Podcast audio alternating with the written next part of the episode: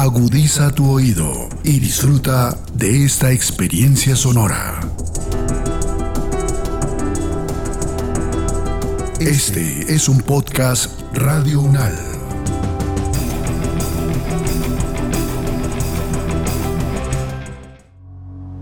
Los acontecimientos de actualidad y política internacional que fueron noticia en los últimos siete días, con una visión y análisis desde la academia. Análisis Unal. Análisis Unal. Siete días en el mundo. Bienvenidas y bienvenidos a la selección de noticias que hace Podcast Radio Unal para todas y todos ustedes. Esto es Siete días en el mundo y estas son las noticias más relevantes de la semana transcurrida entre el 17 y el 23 de julio de 2022 los conflictos, las relaciones entre los países, las elecciones presidenciales, regionales y legislativas, la conformación geopolítica del mundo en un recorrido por los hechos más importantes en los últimos siete días. Análisis UNAL, siete días en el mundo. América. El capo del narcotráfico mexicano Rafael Caro Quintero el fugitivo más buscado por la Agencia Antidrogas de los Estados Unidos fue detenido en el municipio de San Simón, en el estado mexicano de Sinaloa, y en su hallazgo participó un perro entrenado, según informó la Secretaría de Marina del Gobierno de México. Caro Quintero está solicitado en extradición por parte de una corte federal norteamericana. El análisis es de José Reveles, periodista y escritor mexicano, investigador en temas de derechos humanos y narcotráfico.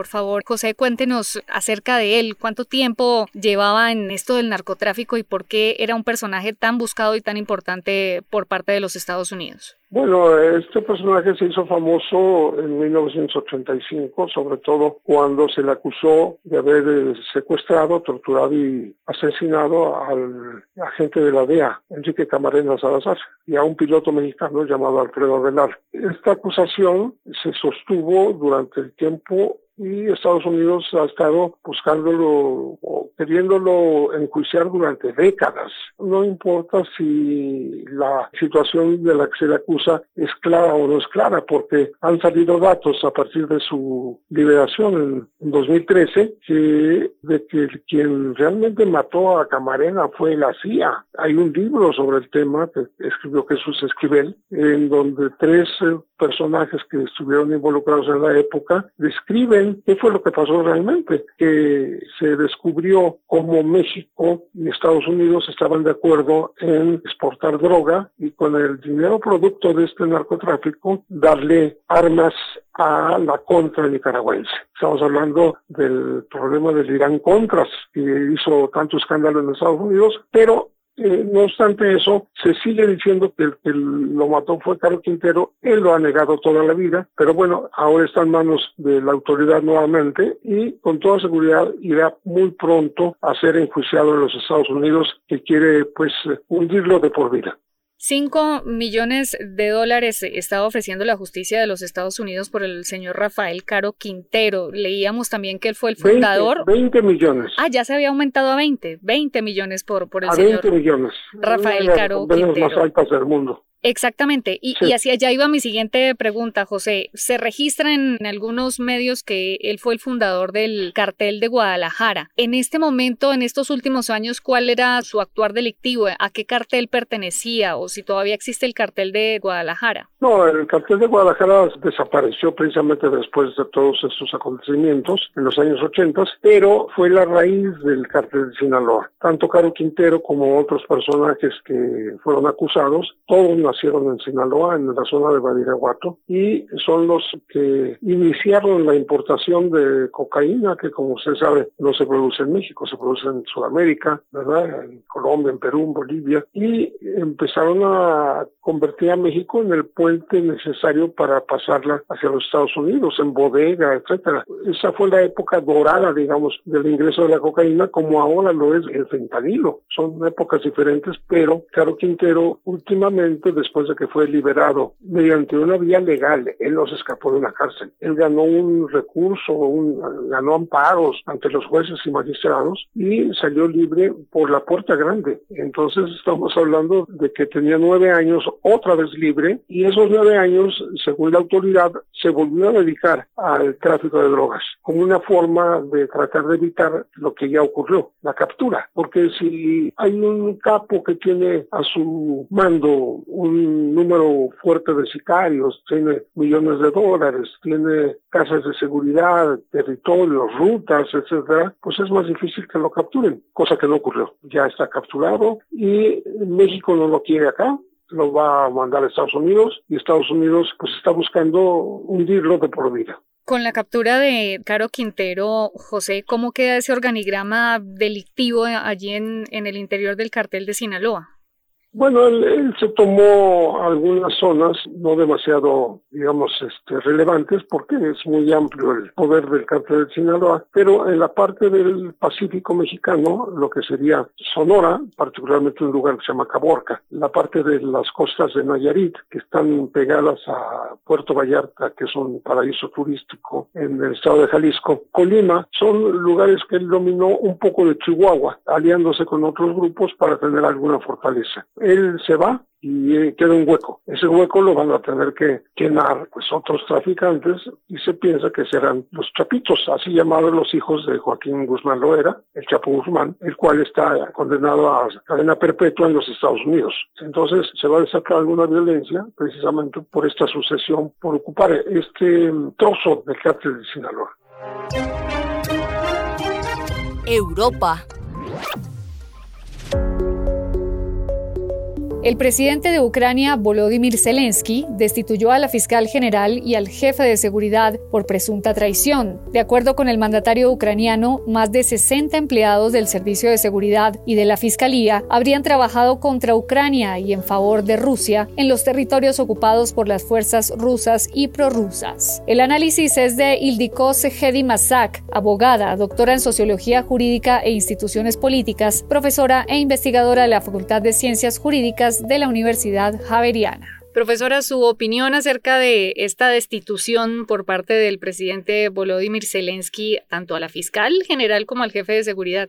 Mira, es una noticia lo que ya estaba cantada como mínimo desde principio de junio, pero estaban postergando esta decisión por varias razones. Pues Bakanov es un amigo desde infancia del presidente Zelensky, quien fue el jefe de lo que son los servicios secretos. Es realmente, es como los servicios secretos de Ucrania. Por otro lado, la señora Irina Venediktova tenía una reputación muy fuerte, muy buena. Entonces, pues en el occidente, más que algo por el tema de pues ir detrás de los crímenes de guerra. Pero ahí hay unos temas lo que ya no fueron sostenibles más y eso, bueno, es algo lo que uno tiene que entender relacionado con Ucrania que va muchísimo más hacia atrás. Es que, para empezar, todos quienes están en el tema de servicios secretos normalmente en la ex Unión Soviética se educan en Rusia y así fue, entonces, la persona por quien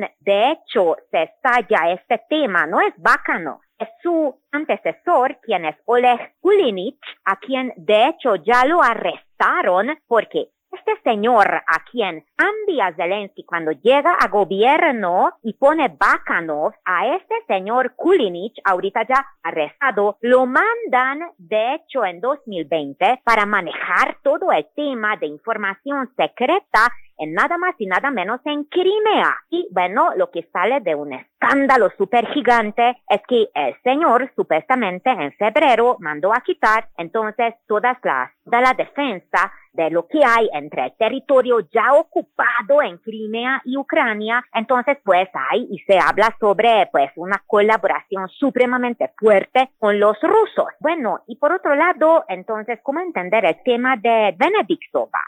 Pues el tema de Benediktova está relacionado con tema de corrupción. No ella, ser corrupta, nada. El tema de corrupción es algo muy fuerte en Ucrania y eso fue un tema muy grande y atacaron a Zelensky ya desde antes de la guerra por no ir contra el tema de lo que es la corrupción en el país. Entonces, bueno, muy probablemente es también parte de una lucha contra lo que es la corrupción relacionado en el país. Obviamente ellos lo que dicen es que es una colaboración con los rusos, bla, bla, bla, bla, bla, pero bueno, uno sabe muy bien en una situación de guerra. Si en paz hay corrupción, entonces, en situación de guerra, cuando hay un desorden total, entonces eso va a ser en unas magnitudes mucho más grandes. Entonces, bueno, claro, eso no vamos a ver en las noticias. Pero si Zelensky quiere presentarse que, bueno, mándeme más plata, mándeme plata para reconstrucción, mándeme armas, ta, ta, ta, ta, ta, entonces no puede entonces quedarse con este tipo de preguntas, cuestionamientos.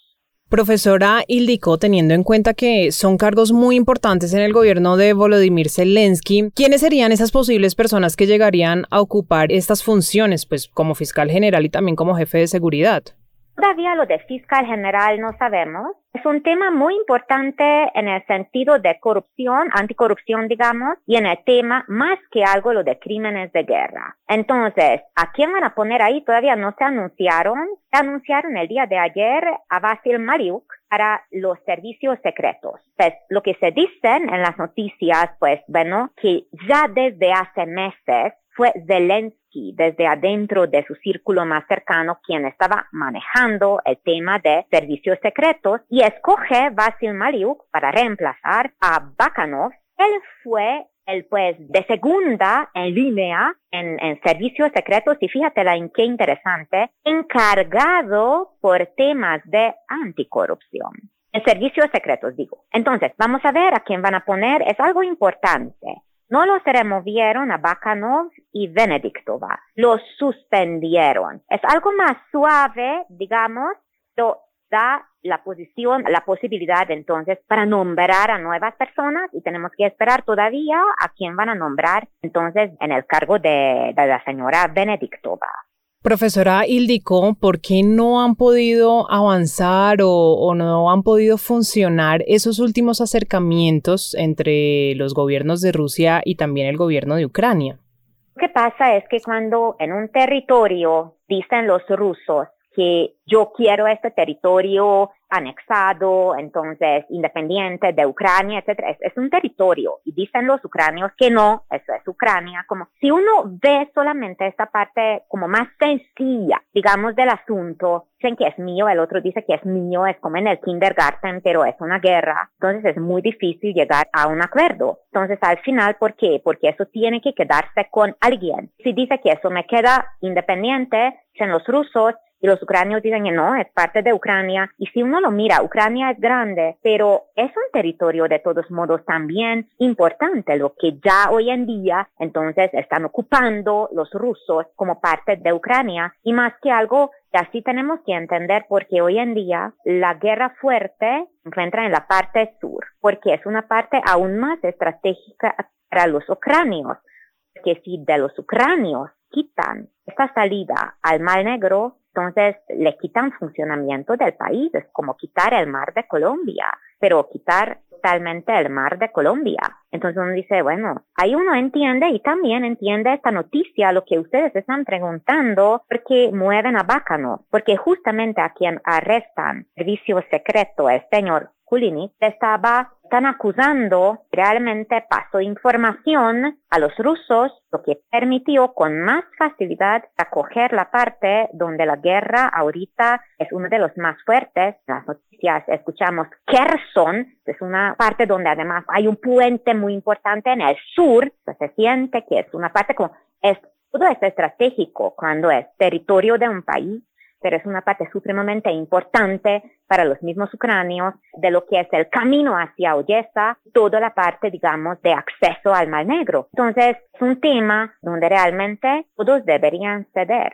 Uno tiene que entender también por parte de Zelensky, donde diariamente cantidad de gente ucrania está muriendo y el país está destrozado. ¿Cómo sale Zelensky en un momento dado y comunicarse a los ucranios. Y mira, bueno, pues en, en 20 años vamos a ser miembros de la Unión Europea, nunca vamos a ser parte de OTAN. Además, tenemos que entregar los territorios, entonces hay como 20% del país y ya, y eso es el precio de la paz mejor dicho, esas comunicaciones no son fáciles. Entonces es un poco lo que uno tiene que mirar y, y bueno, muy probablemente lo que Zelensky está buscando también es, tener como estar en una posición más fuerte, una contraofensiva contra los rusos. Ahorita llegaron más armamentos, entonces, de la Unión Europea y de los Estados Unidos también. Entonces, muy probablemente espera un momento donde está más fuerte. Entonces, ¿qué está esperando Zelensky también? 2024. No es súper lejos. Es pensarlo, la guerra hasta 2024 es un horror. son elecciones en Rusia. Entonces, ahí sí que es un punto importante. Putin no puede estar como que esperando que, ay, estoy en una guerrita hace dos años, lo que, o bueno, ya, ya va, sí, dos años, lo que no puedo ganar. Entonces, el tiempo está corriendo y como que empujando, pues, esta fecha y desafortunadamente ahora, en este momento, pues, sirve para ambas partes para alargar un poco más todo lo que se alarga es al final el sufrimiento. América. Comenzó en Colombia la nueva legislatura mientras el presidente Iván Duque pronunciaba su último discurso ante el Congreso. La jornada estuvo marcada por fuertes críticas al pronunciamiento del mandatario por parte de la bancada opositora, quienes portaban pancartas alusivas a las personas que han sido desaparecidas o asesinadas en Colombia.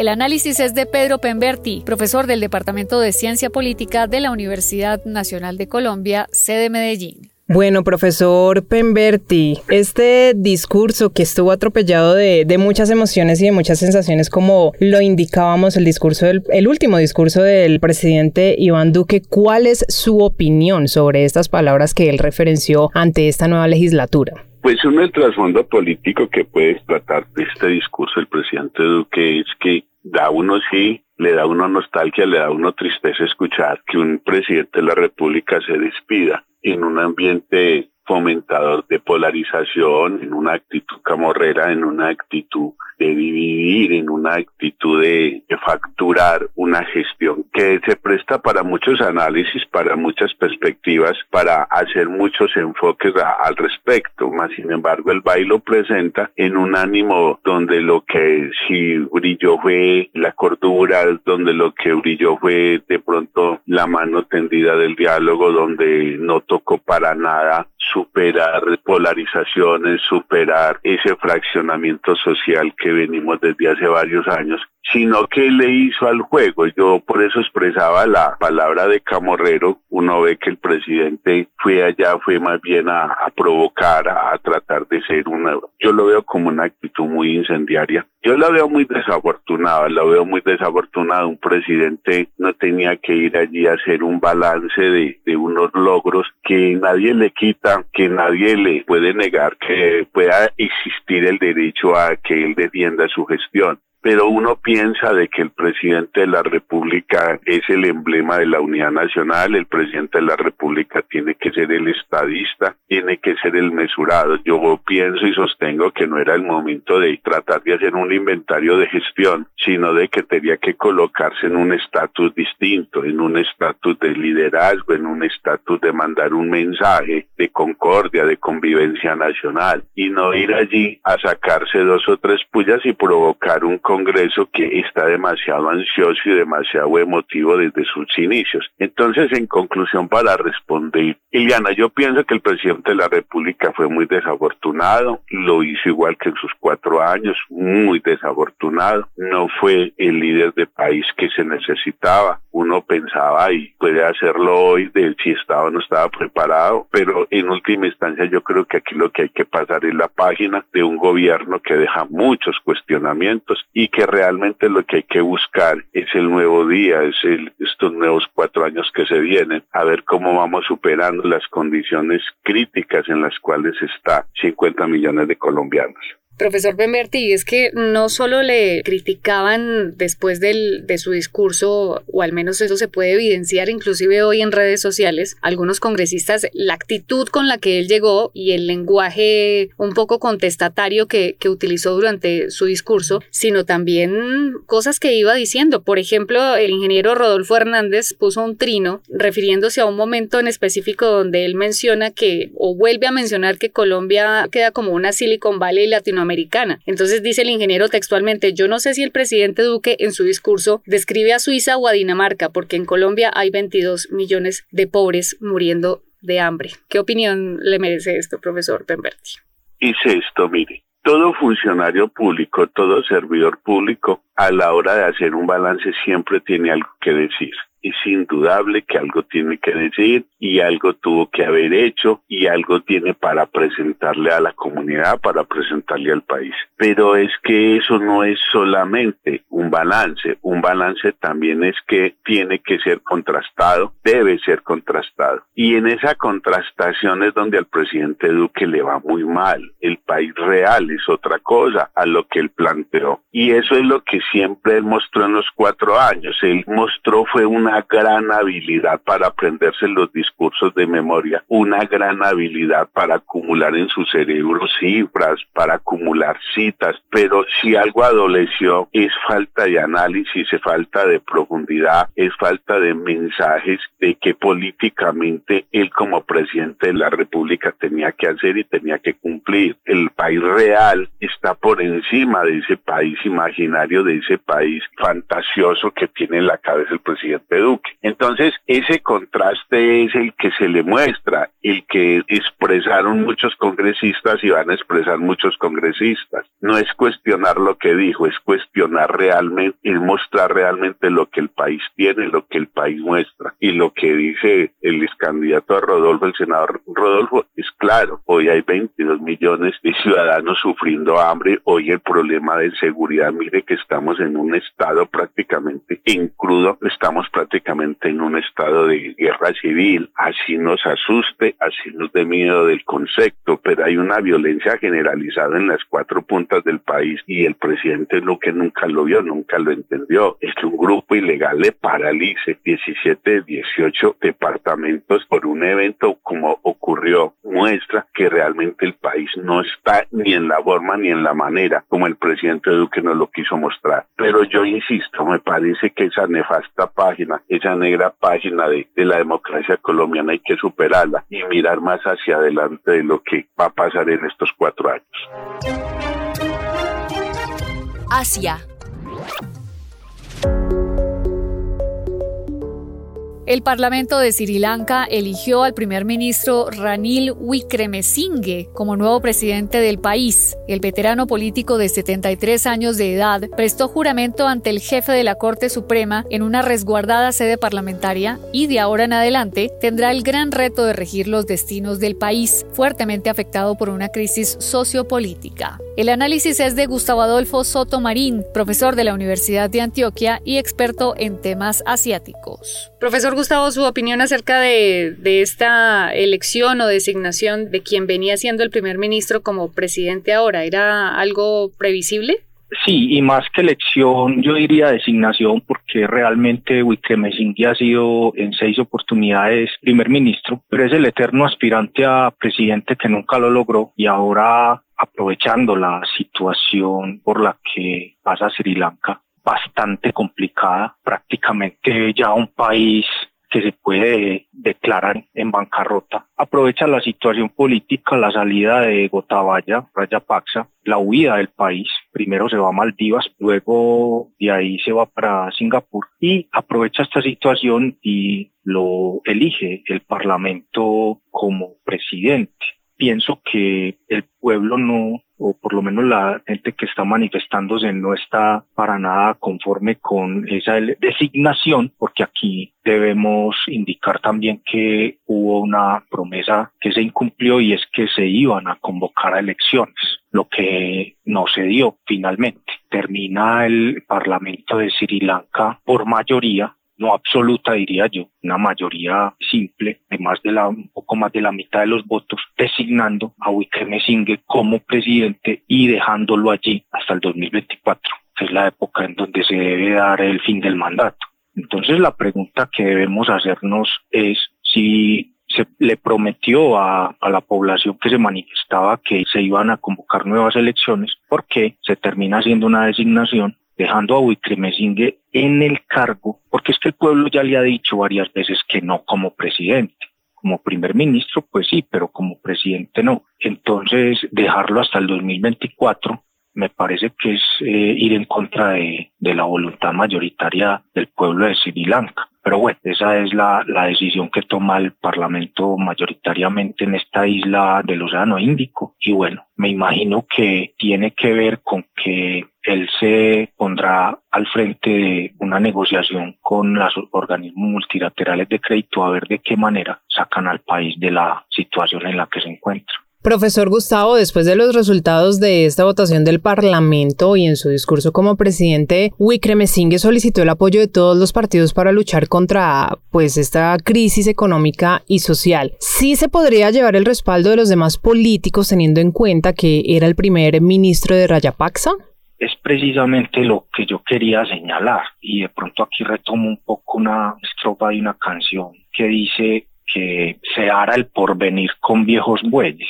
Es decir, lo que se está haciendo en Sri Lanka con la elección de Wickremesinghe es exactamente eso. Es un político de toda la vida, de, aliado inclusive con la casa Rayapaksa y que ahora que lo designa el Parlamento llama llama a las demás fuerzas políticas a una unidad, pero pues llegando al cargo por una designación. Los manifestantes y en eso hay un consenso. Los manifestantes salieron a las calles y aún permanecen en las calles porque querían que todos los que ellos consideran responsables de esta debacle económica salieran del poder y se convocara elecciones para llegar a nuevos consensos. Esto realmente es un consenso, se puede decir la designación del Parlamento, pero vuelvo y repito, se quiere arar el porvenir con los mismos viejos bueyes de la política de Sri Lanka. Yo pienso realmente, con todo respeto, que aquí se le hizo conejo a, la población que salía a manifestarse con la designación de Wickremesinghe, porque es que también debemos recordar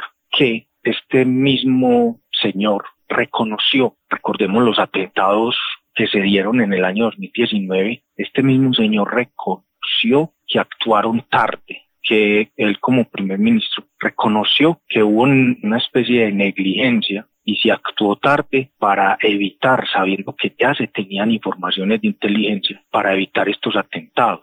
Estos atentados incidieron directamente en la precipitación de la crisis económica. ¿Por qué? Porque como ya lo hemos dicho en ocasiones anteriores, uno de los principales sectores de la economía de Sri Lanka es el turismo y estos atentados obviamente tiraron el turismo o los ingresos del turismo los tiraron al suelo. Entonces, aquí a él le cabe una parte importante de lo que está pasando actualmente. Y ahora, designado por el Parlamento, busca llamar a consensos para sacar al, al país de la crisis. Ya los manifestantes dijeron que para nada están de acuerdo y que van a seguir en las calles. Esperemos a ver qué va a pasar en las próximas semanas. Profesor Gustavo, ¿y qué posibilidad hay en que Wickremesinghe entre en conversaciones con el Fondo Monetario Internacional para un rescate financiero de su país? Todas, es que él ya lo anunció, ya anunció que él se va a sentar con el Fondo Monetario porque necesita un paquete de rescate. Es decir, está esa opción o está la opción de China. El problema es que ya de hecho Sri Lanka le debe mucho dinero a China. Entonces, ¿cómo o con qué cara él va a ir nuevamente a donde China a pedir más dinero, sabiendo que pues se le debe dinero a China? Entonces, realmente yo pienso que él ya anunció que efectivamente va a sentarse con el bono monetario para un paquete de rescate. Obviamente eso tiene unas exigencias por parte del fondo, porque siempre es, por lo menos ha venido siendo la política del fondo, dar rescates a, exigiendo pues algunas eh, reformas en diferentes materias de un país. pero por lo menos lo que se plantea es que inicialmente sea un rescate de unos 3 mil millones de dólares, porque realmente en las arcas públicas no hay dinero para poder solventar en los próximos meses, por ejemplo, energéticamente mover el país con gasolina, con hidrocarburos, eh, el tema de los alimentos y varios aspectos que se deben solventar en el corto plazo. O sea, esto no da espera pues para un rescate o una solución a mediano y largo plazo. Tienen que haber eh, soluciones inmediatas a problemas inmediatos que tiene el país. Y es que, como se los indicaba, Sri Lanka está en bancarrota. Entonces, a este nuevo presidente de Sri Lanka le toca sentarse con el bondo porque no tiene otras opciones de obtener recursos. Lo importante aquí es que haya un buen manejo de esos recursos, porque lamentablemente aquí también el tema de la, de la corrupción y, de, y el pago de favores, pues lamentablemente pueden dar al traste con ese rescate y hundir a Sri Lanka en una crisis aún peor de la que se encuentra. Asia.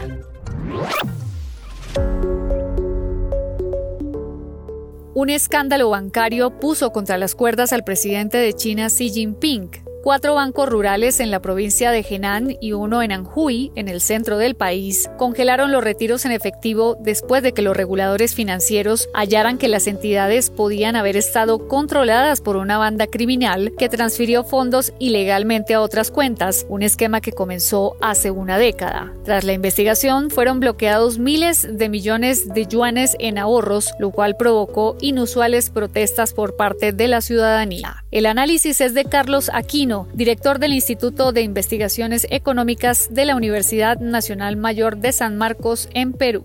Precisamente cuando inició esta crisis bancaria, profesor, que muchos expertos indican que ha quebrantado esa confianza que tienen los ciudadanos de ese país sobre el gobierno de Xi Jinping. Bueno, los bancos ya tenían problemas, ¿no? Específicamente desde el año pasado. Recuerden que también la crisis inmobiliaria, ¿no? Muchos bancos prestaron demasiado dinero a las inmobiliarias y como las inmobiliarias no pueden pagar, obviamente los bancos entraron en problemas. Pero esta reciente crisis se debe eh, a algo distinto, ¿no? En unos pequeños bancos rurales en, en Henan, empezó a ofrecer pues tasas de interés en depósitos bastante altas, Entonces la gente se había atraído por estos altos depósitos y empezó a depositar su dinero. Cuando algunos quisieron retirar el dinero para hacer sus pagos y todo lo demás, le salió un aviso diciendo de que no podían retirar. ¿Y qué es lo que pasaba? Según las autoridades chinas, estos pequeños bancos raros pues pasaron a ser controlados por unas bandas criminales que ese dinero que mucha gente depositó, lo usó para otros fines o, prácticamente eh, desapareció, ¿no? Quizás lo que ha causado escándalo, porque en realidad estos bancos son relativamente pequeños, eh, se supone que son una parte pequeña de todo el sistema financiero chino. Por ejemplo, se dice que los préstamos en problemas sería 6 mil millones de dólares, que sería una fracción en realidad del monto total que hay en los bancos chinos, pero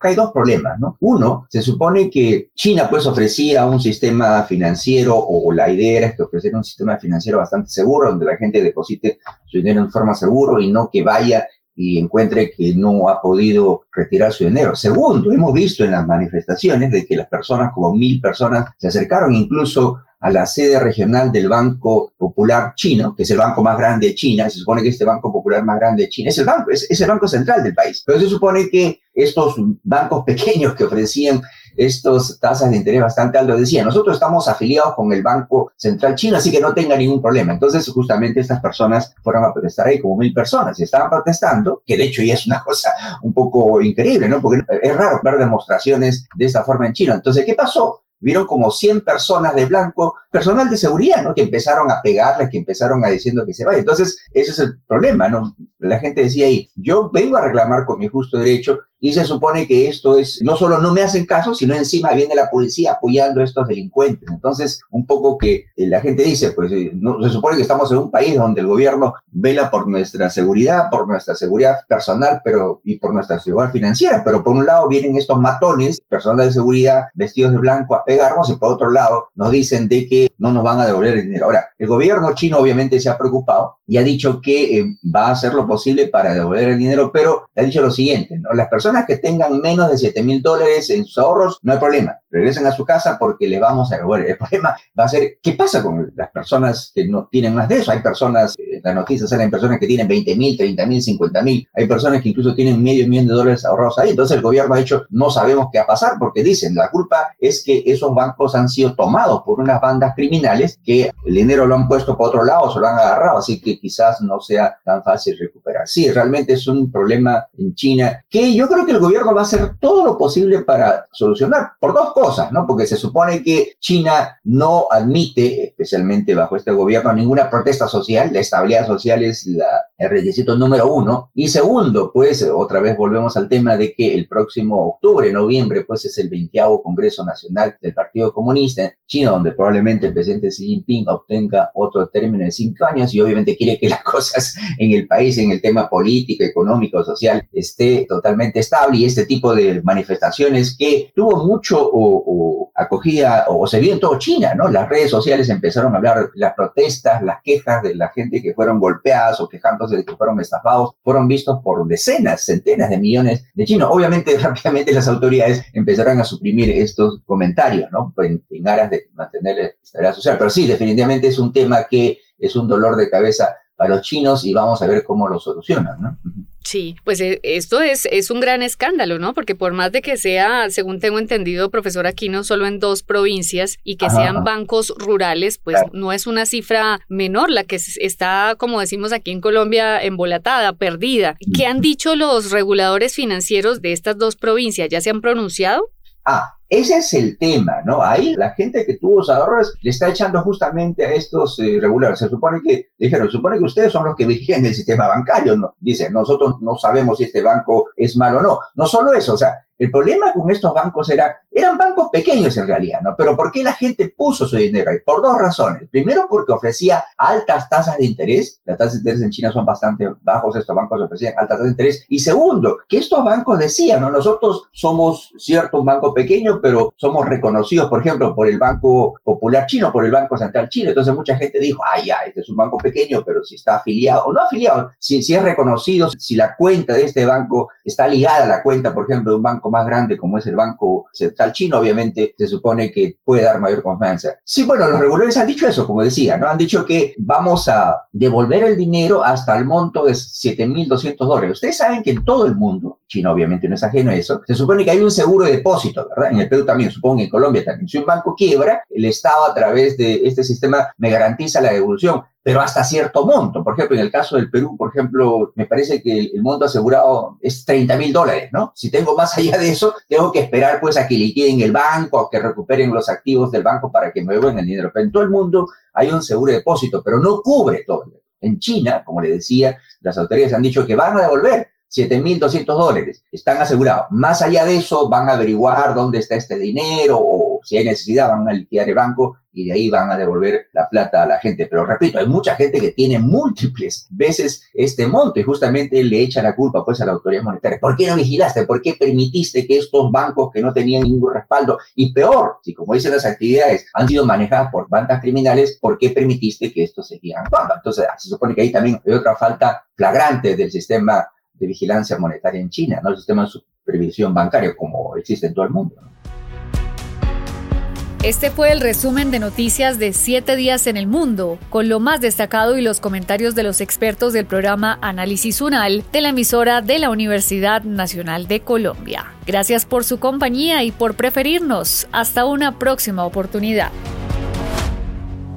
Los acontecimientos de actualidad y política internacional que fueron noticia en los últimos siete días, con una visión y análisis desde la academia. Análisis UNAL, siete días en el mundo.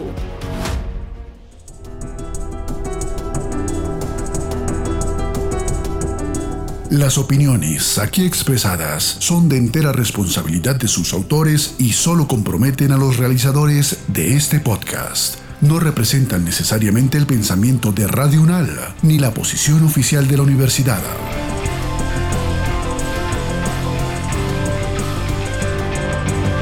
Este y otros podcasts en nuestro sitio web podcastradio.unal.edu.co. Síguenos en nuestras redes sociales. Nos encuentras como Podcast Radio UNAL, Universidad Nacional de Colombia, Proyecto Cultural, Científico y Colectivo de Nación.